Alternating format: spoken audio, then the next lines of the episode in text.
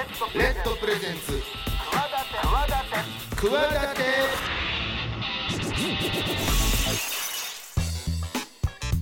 皆さんこんばんは。パーソナリティの大岩良正史です。こんばんは。金良です。さあ今日もですねこの秋のちょっとそちょっと肌,、そうですね。肌寒くなってきましたかね、銀座からお送りしておりますが今週からまたゲストが来てくれるらしいんですが、えーこの番組「企て」はですね私スポーツデザイナーでボイスアクターの大岩良正史と起業家の金良でお送りしております明るい未来企て番組です。世の中の常識にとらわれず企てている方をゲストにお招きし未来への企て語ります。チャレンジしている人もこれからの人も目から鱗。何かの糧になるような番組になればいいなと思っております。金ちゃんなんかこう愛の手とか入れてもいいんやでこの間に？これはちょっとあのいやとかいやそうだその通りとかなんか。はい。さあ今週からですね2週にわたってお招きするゲスト田端大学塾長の田端慎太郎さん。田畑慎太郎さん。この方はどんな方でした？えーっとですねまあサラリーマンというかまあ企業ご自身でやってこられたわけではないんですけども、数々のお時代を彩った企業ですね。ライブドア、まあ、ライブドア。R25 から始まり NTT なんですけども NTT データデーはタでリクルートで R25 を立ち上げられい。て、あの渦中のライブドアを経てうん、おえー、LINE の立堀江さんの。ち上げ、うん。ビジネスの立ち上げ、LINE うん。えー、ZOZO の。前澤さんとお仕事されてきたということでですね、すごいよね。もうだってそれ今の全部知ってるもん。そうですね。会社名そうプロビジネスマンとして、うん。えーまあ更新どう言ってるんですかね。僕ちょっと緊緊張してですね今日。もうあの上司という存在っていうのが今まで僕昔楽天働いてたんですけど、うんうん。今過去なかったんですけど、うん僕 まああんまり実は話したことはなかったんですけどちょっとこわもてのビジネス兄さんみたいなほ方のイメージなんで、ううん。ちょっとこう若手あそんなにのですね。お会いはしてない？そうなんです。ちょっと挨拶程度で、うん。まあちょっと無理ってちょっと出ていただいたんですけどなるほど。はい部下の気持ちをねちょっとうん。こう味わいながらちょっと LINE のやり取りとか調整とかしてたんですけど、なるほどなるほど。はでいよいよその日が今日来たと。来たと。この後来られると。い、そうそう。だからまあね今まで起業家の人たちいっぱいいましたけどまあその中でも。プロビジネスマンとしてまあ聞いてらっしゃるリスナーの方とかね。だってねその堀江さんあのと、うん。話題になったライブドアの時にもうすごいすぐ近くにそうそうそうそう、働いてて。で ZOZO の前澤さんのまあ、片腕みたいな、ね、みたいな感じで。壊れて、うねその広報とかねその PR のところでやってらっしゃったってことなんでね。最近はねいろんなメディアも出てらっしゃいますけど。なるほどなるほど、はい。まあ、それに限らずですね、まあ、幅広いんで、うん。あのーアイドルのお話だったり、あなんかねアイドルオタクでもはいたびたびねいろんな話題を振りまいてらっしゃるんで、うん。はいいろんな話が聞けるんじゃないでしょうか。そんな、えー、田端大学塾長の田端慎太郎さんこの後どんなお話が伺えるんでしょうか？レッドプレゼンツ企て私大岩良正史と金良雲が。22時51分までお送りしています。企て会議室。さあこのコーナーではですねゲストの成功体験や失敗談などのエピソードをお聞きし未来への企て語っていただきたいと思います。今週からお迎えするゲストは田端大学塾長の田端慎太郎さんです。よろしくお願いします。お願いします。田村です。あのー僕ははい大物の方が今日も来ると 伺っております大物態度がでかいとか、口がでかいとかそういうやつじゃないですか。なかなかの経験豊富な方がいらっしゃるといや多伺ってます分その意識の高いビジネスマンは多分皆さんご存知だと思いますね。ですよね、はい。ちょっとじゃあ、あのー金ちゃんから簡単に紹介いただいていいですか、お願いします。はい。えっ、と1975年、石川県生まれでいらっしゃるんですね。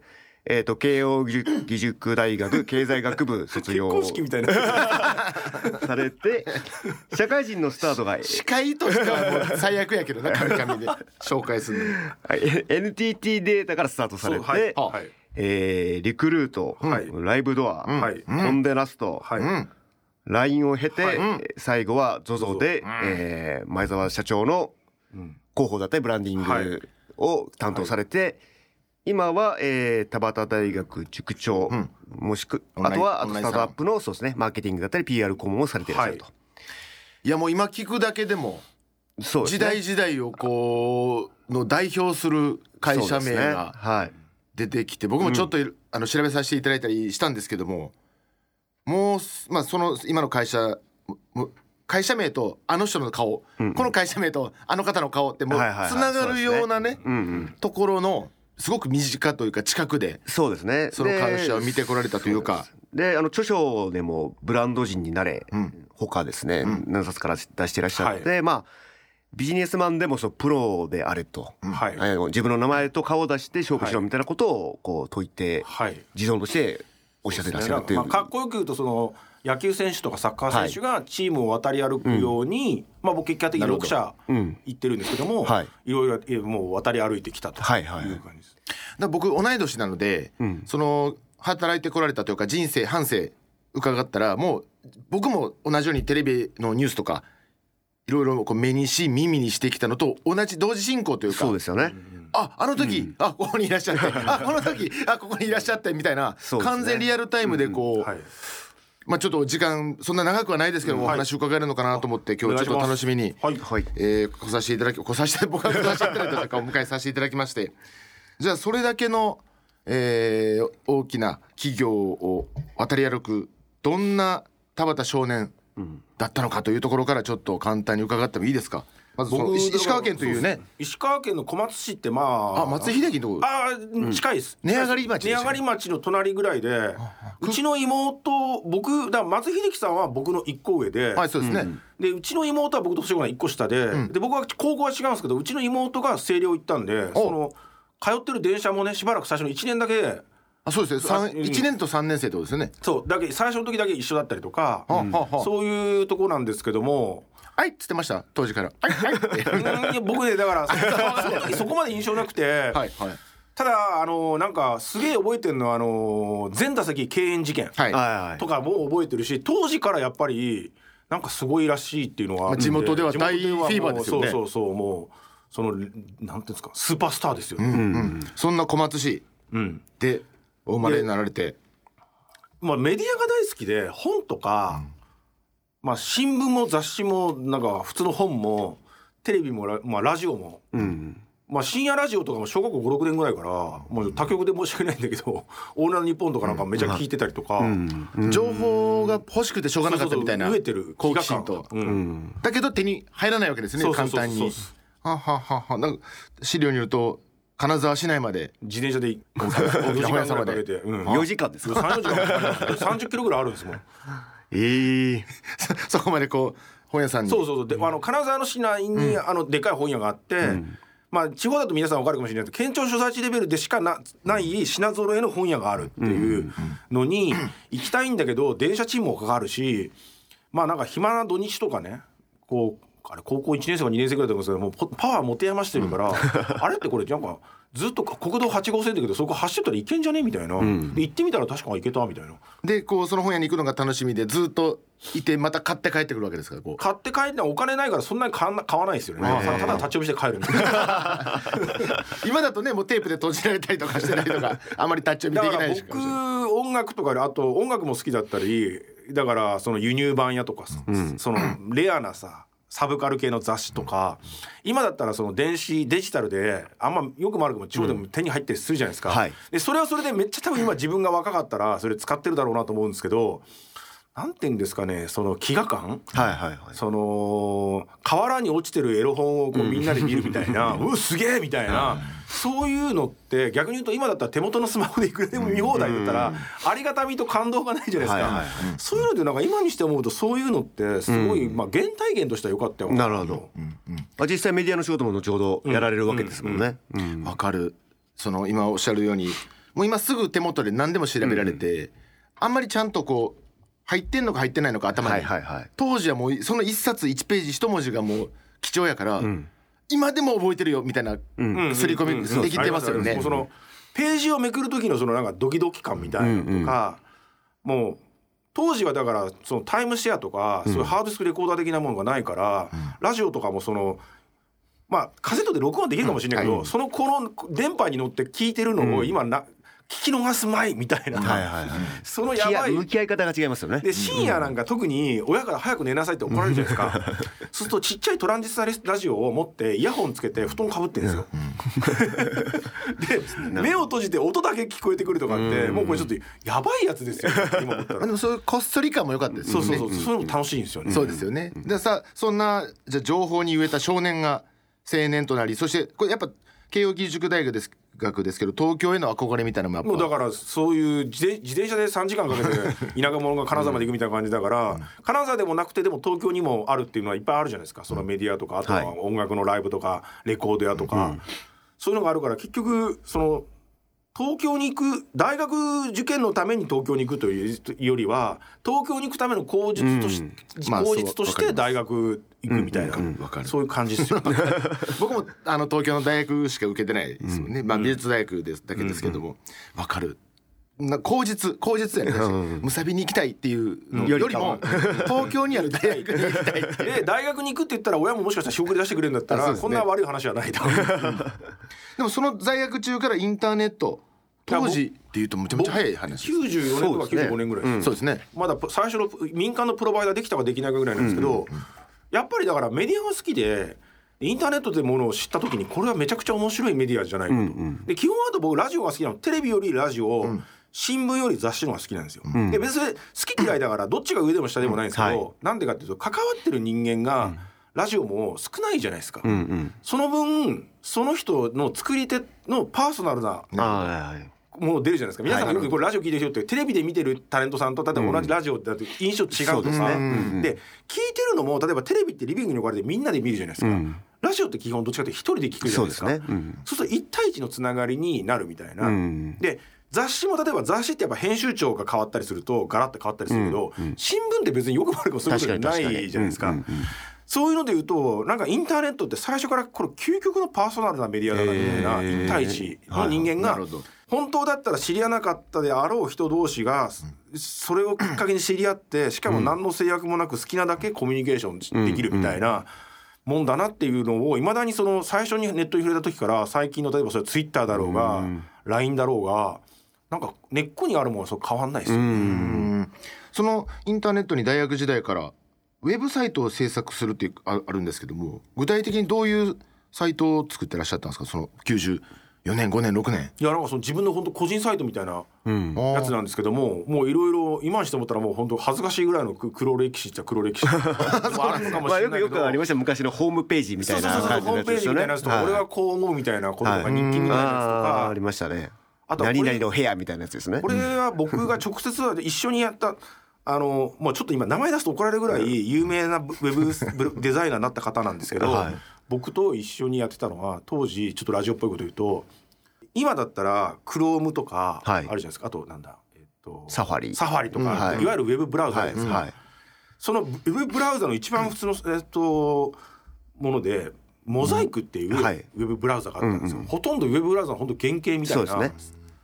そのモザイクでブサイクを見るって言って当時ネットに顔写真を出してる人たちが少なかったんですけど、えーその中からわざわざブサイクなこんなこと言ったら怒られる、めちゃくちゃ炎上すると思うけど特に女性でブサイクな人を集めてきて、わざわざそのまとめリンクを作るっていう。ザッカーバーグの反対じゃないですか。ザッカーバーグはあれはか可愛い子、ですよね。学校の中の可愛い子を集めたのを作ろうっていう。でひどいことしますよね今にして思うと。まあでもそうね。なんかメメインのやことやってるのと逆のことやるっていうのは必ずそういう人出てきますし、下手するとそっちの方がこう、うん。人気人気出たりね、変な盛り上がりしたりすることもあるので、でもそれってやっぱりインターネットじゃなかったら絶対ありえないじゃないですか。基本わざわざブスだけ集めた写真絶対ないと思うんで その全国制服可愛い女美少女図鑑とかよくありますけど、その逆サイトってないから そういうのも含めてもう新しいメディアの形だったんじゃねえかなこれ今やったら絶対怒られる。そうですね。その時代からなんとなくもう今の 方向性が。ギリギリを攻める的なね。ギリギリを攻めはい。つもこう、ね、崖の端っこの方をこう落ちそうになりながら。落ちないけど落ちるかもしれないみたいな。なんでそんなことわざわざ余計なことすんだお前みたいな、はいツツイッターとかで余計なこと言って炎上されても 変わってないですよね。なんか。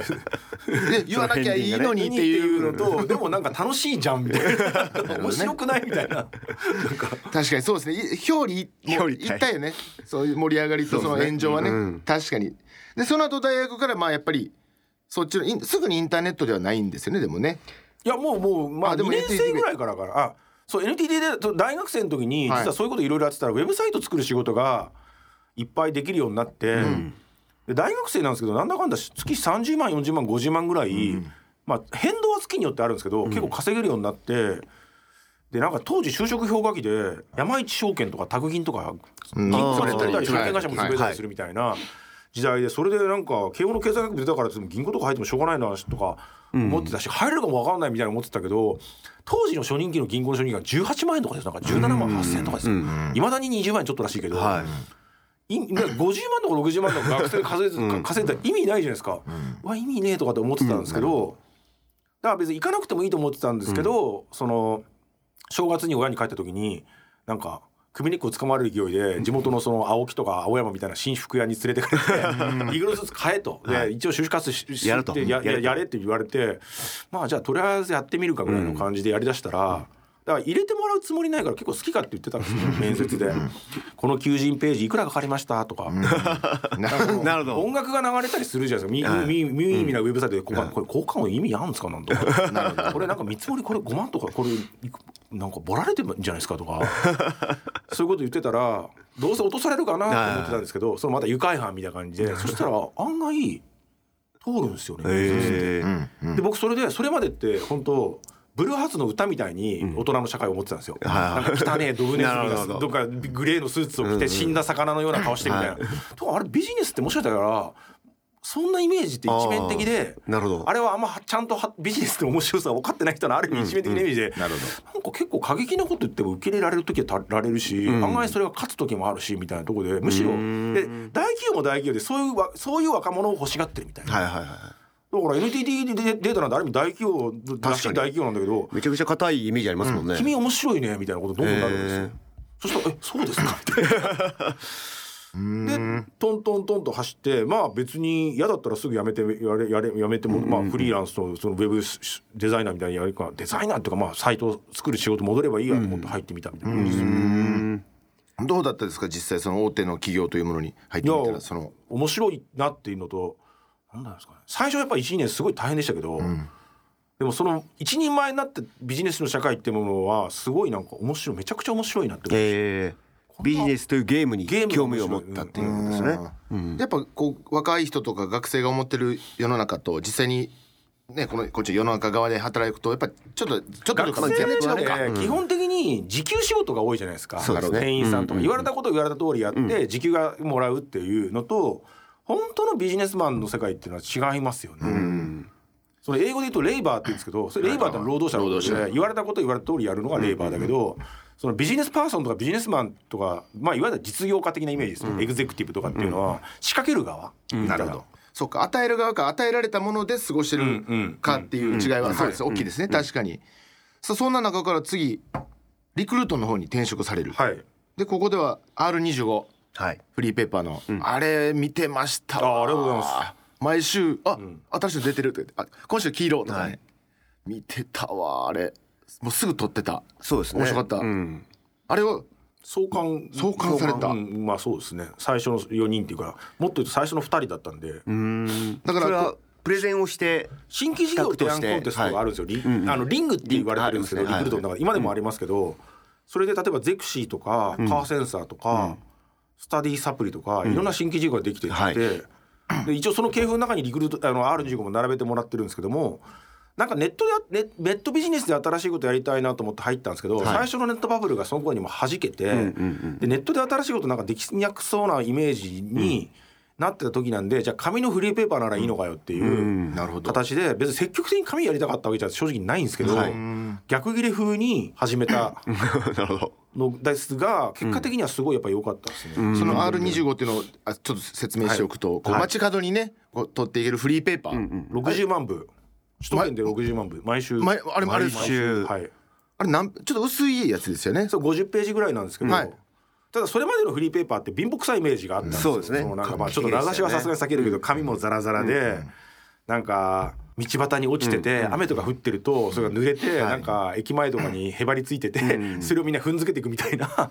そもそもコンテンツもね中身も全もう然ペラペラでした普通にそもんねのお金出して売ってる週刊誌と変わんないか、むしろ面白いもっといいものをっていうレベルを無料で配る。うん。っていうことにすごいこだわってましたね。うん。なんかこうスマホで今ねニュースサイトみたいなのありますけど、なんかそれの感覚っぽかったなっていう気がしますけど。わかります。当時はい今ってパケット定額は実はギリギリ出てくるか出てくるぐらいかぐらいのことで、時時期で電車の中での暇つぶしとして今ほどスマホ一択じゃなかったんですよ。でそうすると紙のフリーペーパーを帰りの電車の中で読んでもらう、え渋谷で撮ります、で東横線で読みよえー読みます、例えば日吉とか横浜で降りるそしたらちょうどいいですよページ数。そうそう。そこであとよその電車の一駅ごとに読み切れるみたいなのをすごい考えてて、へー。で家に駅から家に行くまでの間に必ずコンビニあったりするじゃないですか、はい。それでさっき商品、これが新しいなんかえー、とカロリーメイトみたいな食品が出ましたとか、なんかこういうお茶のなんか新しいなんとか味が出ましたとかっていうと買ってもらうみたいな,、なるほど。そういうことすごい考えてましたね。あーなるほどね紙そうね紙がまだまだ強かったというか紙が最終強かった時代の本当最後のそう60万部でね。ね。今でもまだねいろいろブランドとかも変わって動画とかで今ウェブサイトデジタルの新にそうですよね。っていう。今でも生き残ってますかねブランドは。ちょっと会社は変わってたりするかもしれないですけど。なるほど、ん。情報発信のメディアとしてはまだまだうんうん。20え20年以上ですよもう。そうそろそろ20年なのか。そんな感じか。2004年創刊だから、ほんとそそううですねうん。あ嬉しいなそう思ったら。ねねそうブランド残るってすごないんかですよ続いていっねてばメディアで大事なことなんで、その屋号というか看板が、うん。まだでもたまにそうやって見かけるとあまだあるんやと思って気になって見ますもんね、よん。これのそういう後継版みたいなのとかないんかないんですかね？もうもうちょっと年齢差上げたような R25 の。そっちはないのかな？そっちじゃなくてね一瞬 L25 っていう R25 と主に男性向けだったじゃないですか。男向けだったありましたね。それの女子向けを出したりとかそのラックを活用するみたいな。ラックほとんど空いてたんで、ん場所代かかる割にはもう25えっ、と一らだ配本したら1日か1日半ぐらいでなくなっちゃうでその空いてる時間をなんか使うとかまあいろいろそのあとそのフリーペーパーの事業っていうのは一時期リクルートが結構いわゆる有料で本屋さんで売ってるうん。リクナビとかビーイングみたいな、トラバーユみたいなはい。コンビニとかで売ってる、今でももちろんカーセンサーとか売ってるけど、ああいうものからネットに行く時のちょうど中間地点として、うん。ネットは基本無料じゃないですか。はい。ででもそれまでフロム A とか大体ビーイングとかで有料でした、で紙なんだけど無料っていうのがその中間地点の過渡期の話としては10年ぐらいすごい、まあホットペッパーとかね例えば同じ R15 と同じようなタイミングのメディアで言うと、なるほど。ど。それを立ち上げた後今度ついにライブドアへと、うんもうこれなんこれで2回目の転職ですか？3回2回目か。二回目か。それがそうですね。2005年、はい。ついにあの堀江さんとご一緒に、はい、まあ、僕のそのリクルートの時の先輩が最初に先にちょっと行はい。って、ん。で「田畑お前堀江さんが面接するって言ってるから来いよ」で当時もうに近鉄騒動とかプロ野球そうですよね。でワイワイ言わせてたりしてるもう。メディアにも本当長寿的な感じで出てた時時ですね。代の長寿みたいなの出てるから、とりあえず好奇心としてまあ正直ね僕そんな堀江さんにいい印象なかったんですよ。その会う前は。会う前は、はい。うん。まあでもでもそうは言ってもまあ会うって言ったら会う、会う行くかみたいな感じで行ってみたら、なんかであといろいろ調べたんですよ。その堀さんの本を読んだりとかね、そしたらなんかおも世の中で思われてるよりこの人はこの人なりの、なんていうのかな。筋が通ってうるん。確かに。人なんやみたいな気がしてきて、面白いなとか、やっぱか本当はネットビジネスでやりたいって思いはずっと大学生のところあったのにな,、はい。んかこう時代のこう流れ的にまあなんかとにかく新しいことやること優先で R25 を紙として立ち上げたけど、はい。やっぱりネットビジネスやってでもう当時は打倒ヤフーですよね、うんおいみたいなことを言ってるんだったらこれはやっぱ面白いなみたいな。うんふうに思ってで帰り道に堀さんの本を読んで買って、でまあ、一冊読んでみたらわこの人めちゃくちゃある意味勤勉、うんストイックなぐらい勤勉で、はい。ままま真面目って言ったらちょっと語弊があるかもしれないけど、ある意味ではまっすぐな人ん。なんやなみたいなことやってきてでじゃあもう入ろうかなと。うん。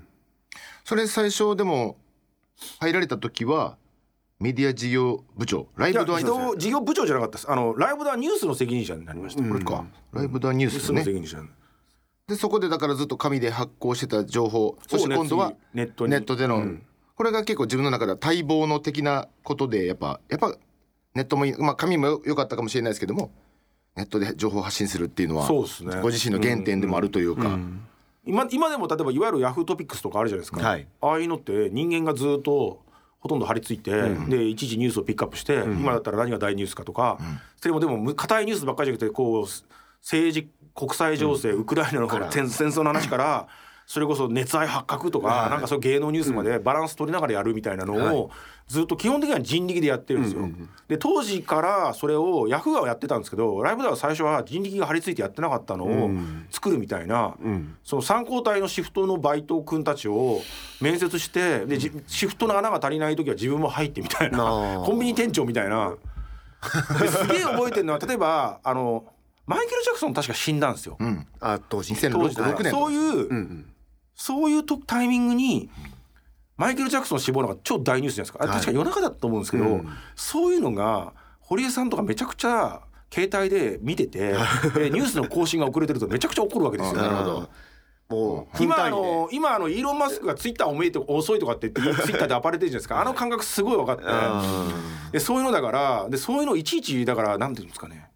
気が休まる時がない寝てる24時間。寝寝寝ないわけにはいかないんだけど寝てその地震とか、はい。有名人の死亡とかは分かりやすく遅れてると怒られるから、はすぐに起きた瞬間スマホで携帯で見て、あっとかそれ大ニュースがあるために見てであの夜中の夜勤のその若者がちゃんと更新できてなかったら何やってんだよみいたいな。当時はねまだパ家とかスマホではできないですね更新が。そっか。うん詰めてましたよ詰めてましたよ。ね24 時間体制六本ヒルズにそう24時間監視されてる感じですもんねなんかね、ずっと。だから堀江さんが先に突っ込むより自分が先に突っ込んで直しておかないと 俺の責任になるみたいな。なるほど。大変。そうそうか、そういう時代が始まるわけですね、それも大変だし当時はそのライブドア自体もねこあそうですね。激動と言いますか最後堀江さんが逮捕みたいなこともライブドアのトップページに自分がの自分たちが 自分たちで載せるみたいな。素晴らしい。メディアとしてねそれはもうそ絶対結構立派な態度で言ってくれて、もうそれ嬉しかったんですけど、普通新聞社もとかテレビ局もスキャンダルあっても、はいはいはい載せないじゃないですか自社の忖度が。僕はその下の某 R 社にいたんですけど絶対載せないと思うんですけど。ね、あそこな。ら僕も横下の階にいましたけど。横目で見てましたよ。ああでも普通それが悪いっていうよりはサラリーマンって普通普通そうなっちゃいますよね。こうだから堀江さんって俺がネタ作ってんだから、お前ら俺が体張ってネタ作ってんだから、むしろ利用しろよっていうところなるほどなるほど。がある意味すがすがしい、はなるほどって思いました。そうか。ネタ提供はそうか堀江さん自身がもういろいろネタ提供してる だからそれ載せて話題をこう選挙に出たりとかいろいろあったんですよその手前の公演としては。なるほどそんなだからライブドアだからその事件もありながらもずずっと残られるんですよね。そうですね。そうですね。なん2010年までいらっしゃってって話。うんあそうだからかじゃあ今のところ結構長めですね事件終わってから4年ぐらいいました。そうですよね。だからそうどんな感じだったんですか？その時のライブドア。いやもうだから上の方がでも役員とかみんな、はい。偉い人がある意味逮捕されちゃったりしていなくなったんで。で僕がだから玉突き事故みたいに昇進して 役員になって。なるほど。別にあんまり失うもんないなみたいな。はいあのまま潰れたらそれはまあ堀江さんが悪いか東京地検が悪いかで別にそれ田畑が悪いというにはなんないじゃないですか。でもしそれで立て直ったらそれはそこにいた人間の手柄になるなから。るほどなるほどなるほど。これは分の悪くない賭けなんじゃないかみたいな。なるほど。まあ後ほど後々それが LINE につながっていくわけですもんね。そうかこの後また LINE とかい。ろんな、まあ、ZOZO の前澤さんとかこういろんなとこ行くわけですけどもちょっと今週その辺この辺でちょっとお時間なので その辺のまた続きはですね、来週また伺えればなとはい。はい思っております、えー、今週お招きしたゲストは田畑大学塾長の田畑慎太郎さんでした。ありがとうございました、はいありがとうございます。以上企て会議室でした。レッドプレゼンツ企て私大岩良理正史と金良雲がお送りしております。番組ではメール募集しております。クワアットマーク RKBR.jp KUWA アットマーク RKBR.jp お待ちしてます。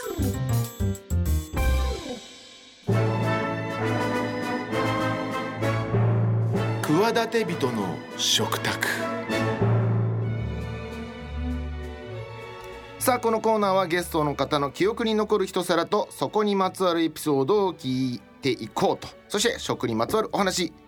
いろいろと伺っていこうというコーナーでございます。さあ今週は引き続きゲスト田畑慎太郎さんの記憶に残る一皿。まあ一皿といってもまあ一品でもいいですし一お店何かお気に入りのでもいいですし、はい。何かありますでしょうか？あのこれ東京のですね、ん。まあ言うたらラーメン屋さんなんですけど、ん。はしごというラーメン屋さんが東京に何店舗かあって、んそちらの看板メニューの担々麺と、まあいわゆる担々麺なんですけど、うん。これがまあ僕リクルート所にいた5年ぐらいがなんかそのビジネスマンサラリーマンとしての青春時代みたいな感じにいつも思い返されて、R15 やってた時とかあって。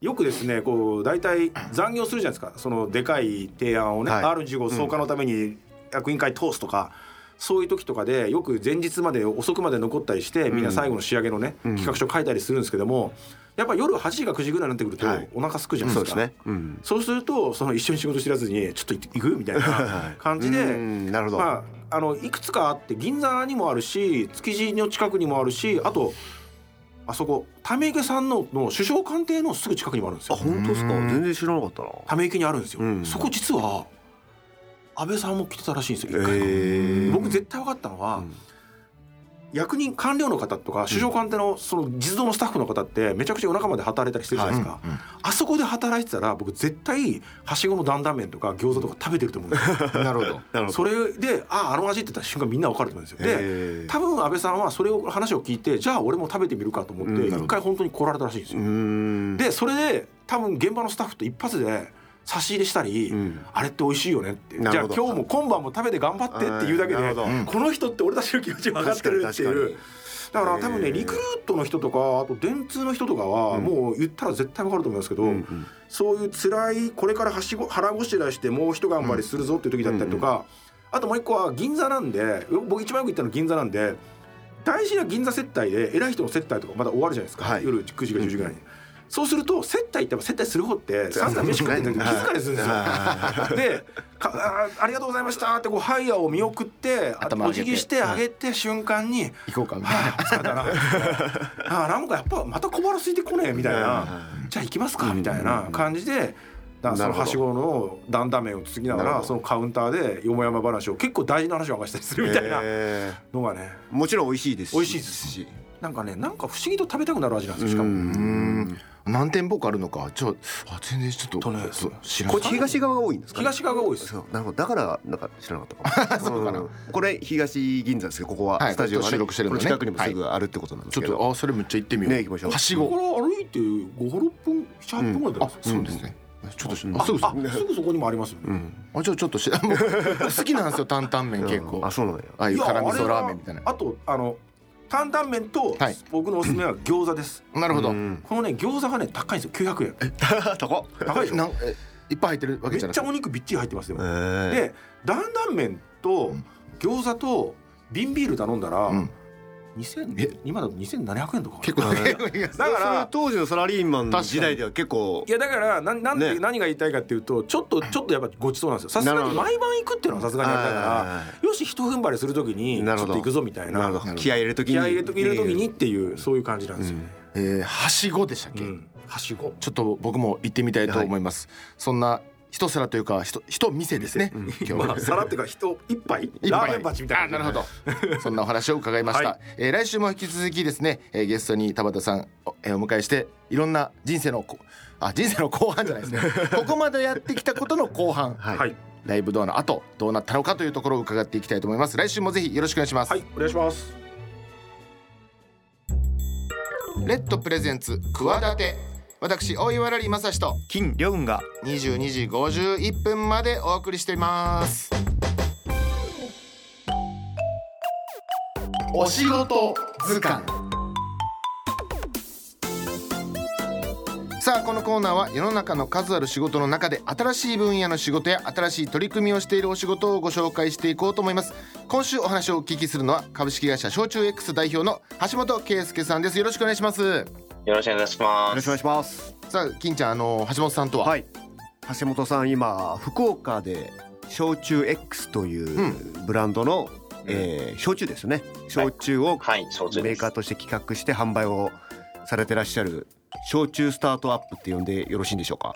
はい、大丈夫です。はい。これ今僕焼酎 X のサイト見させていただいてて、そうどういう焼酎を扱ってらっしゃるのかなっていうの見てるんですけどなむちゃむちゃおしゃれな何なんですかこれ？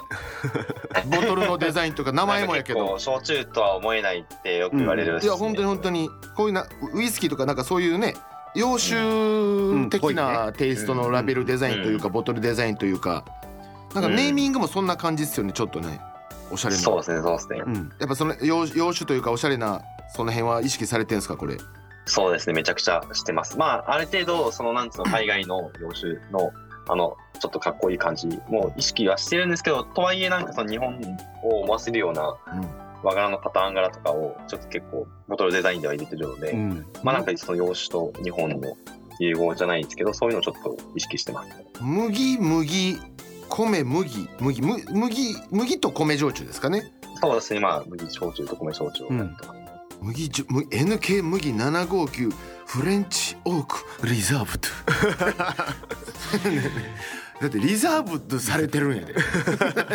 リザーブとして。ねとか。ななんかラベルが本当ね焼酎 X って調べながらあの聞いてる方も見ていただきたいんですけどむちゃむちゃおしゃれなんですよね。ラベルというかボトルというか、ありがとうござい。これはなぜそもそもこういう新しい形の焼酎ブランドを立ち上げようとされたんですか？はい、ちょっとこう、なんか自分の説明から、まあ、ブランドの話までちょっとさせていただければと思うんですけど、うん。まあ、おっしゃる通り最初、まあ、福岡に自分に行って、で、まあ、焼酎の仕事を、その名の通り焼酎のあれをやってるんですけど、まあ、自分自身は、あの、焼酎の本場九州の出身ではなく、うん。全然関係ないんですよ。千葉市までで。で、親が酒関係の仕事をしたかでもなく、うん。うん全く縁もゆかりもなかったんですけど、焼酎出会ったのが、まあ、大学生の頃で、あの大学に行ってて、その近くの、まあ、時給がいいっていうだけで働いてた居酒屋があって、で、そこがたまたますごい焼酎が多いところだったんですね。うんで、そこで焼酎、まあ、それまでお酒もそんなに飲んだことなかったんですけど、まあ、焼酎って、おつさんの酒とか、なんか芋臭いとか、そういうイメージあるじゃないですか。はいあでで、そこで飲んだ時に、あ、焼酎ってこんな美味しいんだって、その時気づかされて、思って、で、そこからもうすごい焼酎にハマってったんですね。うん。い今おいくつですか？25です。あ。つい最近の話ですね。そう大学時代ねあのよかった。いや大学時代に焼酎と出会ってそれまであんまお酒飲んだことなくていやそうであってほしいです。ね法律的にもね。そら、まあ、そらそうみんなそれまあ、そうですね。はい、ちょっとそこはあんま触れないでください。でもそうかまだお若いんですねじゃあはい、それでうですね。結構。じゃあもうそうお酒にじゃあそこからどっぷりハマってね、うんお酒の仕事をやるんだっていうのはなかなかもうお酒との距離の縮め方がもうむちゃむちゃ早いですよねそうっすね。でも、最初ハマったんですけど、別に仕事にしようとか全然なかったんです。うんただ、自分がちょうど3年ぐらいの時から大学。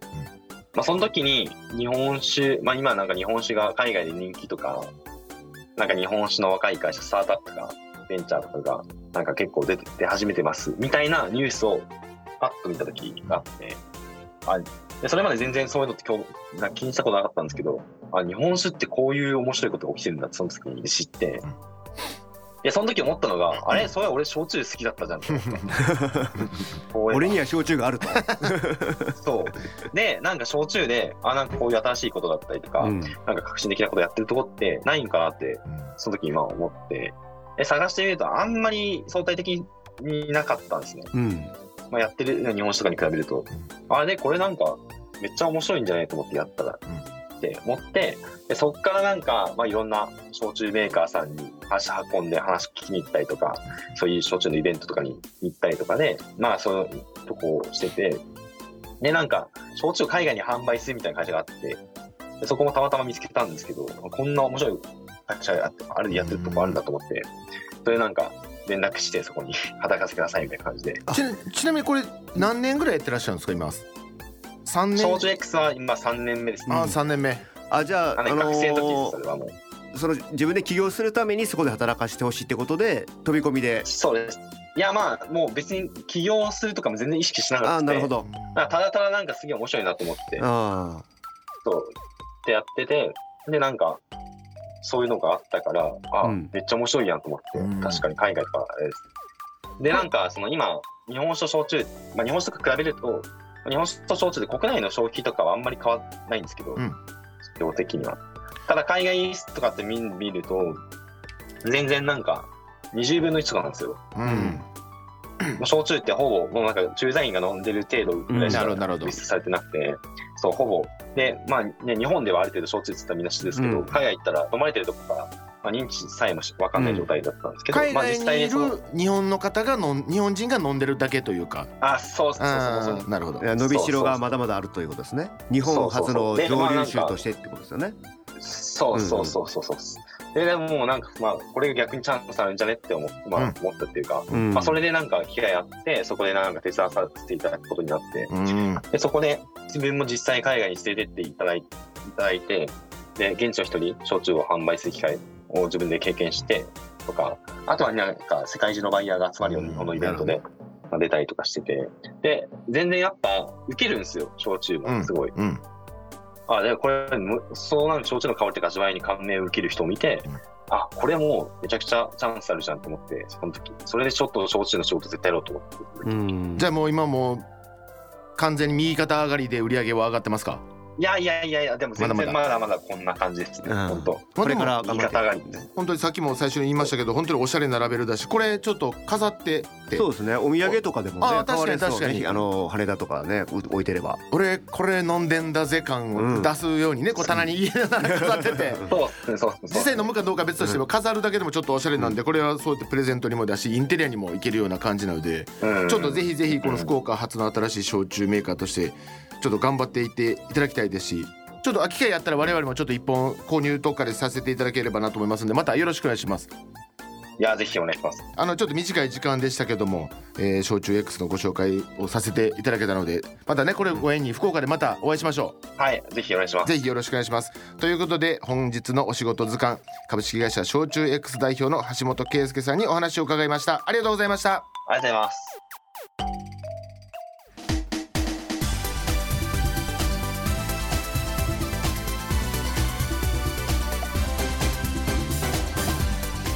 さあ田端大学塾長の田端慎太郎さんをゲストにお迎えした今週の企ていかがだったでしょうか、うん。金ちゃんはいどうでした、金言ですよね。はい。はい。えーっとまあ今回のワードではないんですけど、うん。まあ、就活するタイミングで、うん。そのビジネスって楽しいんじゃないかといううん。お話がありましたけども。あのーね、うん。学生時代にもうすでに稼げててそうそうそうで結構稼げててそれよりも初任給って安いのに、うん。しかもそんな組織に入るなんて何なんだと思ってたけど意外にやってみたら楽しかったと。こういろいろね学生っていうのは仕掛けられてる側。うん大人になるっていうのは企業で働くというのは仕掛ける側と。そうですね。その立場が面白かったという話はされてましたね。はい。確かにおあのおっしゃる通りで。僕もやっぱそれめちゃくちゃ気持ちわかるんで、まあ、ビジネスっていう、まあ、ある意味ゲームというふうに捉えれば これだけ面白いゲームはないんじゃないかっていうことですよね。だからそこを多分体現してて Twitter とか YouTube とかも最近配信はされてるんですけど、だこうそういう SNS ができて、うんまたまたさんもおっしゃってたけどこうパーソナルがなこう発信がねはい。できるようになってきて、うん。誰かにこう止められることもなく言いたいことが言える時代になって、うん。なんかこういろんな意見が個人的に発することできるんやけど、まあそういう企業のな大手の企業の中でいろいろこうやっぱ組織でないとできないこともあるでしょうしとか。そうですね、うん。うんねそういうようなことが確かに学生とは違うなっていうのはそういうところなのかな、まあ、あ僕もちょっと組織で働いたことねないのでちょっとあれ分かんないんですけども、いやでも一緒だと思いますよ。なそういうなんだろう組織の名刺だったりもそうですけど、その中でもやっぱ自分の個人名を出してブランド名を出していろいろビジネスを組み立てていくっていう観点で考えるとまた違う取り組み方になると思うんですよね。ただ言われたことをやるだけじゃなくて。うん。さあそんな田畑さんのね話。ちょっといいとこで今週も終わっちゃったんでそうですね。来週も続きを伺っていければなと、ついにあの ZOZO 周りの話も聞けるのかな？っていう。ですか？さあね来週はどんな話聞けるんでしょうか？この番組では皆様からのメール募集しています。番組の感想やゲストへの質問など気軽にお送りください。宛先はクワアットマーク RKBR.jp KUWA 番組公式のツイッターアカウントは RKB クワ。公式ハッシュタグはハッシュタグカタカナクワダテです。番組の感想などハッシュタグをつけてつぶやいちゃってください。ということで来週もゲストに田端大学塾長田端慎太郎さんをお迎えし続き伺っていこうと思います。ということでお相手は私大岩良理正史と金良でした。また来週も企てていきましょう。バイバイ。バイバイ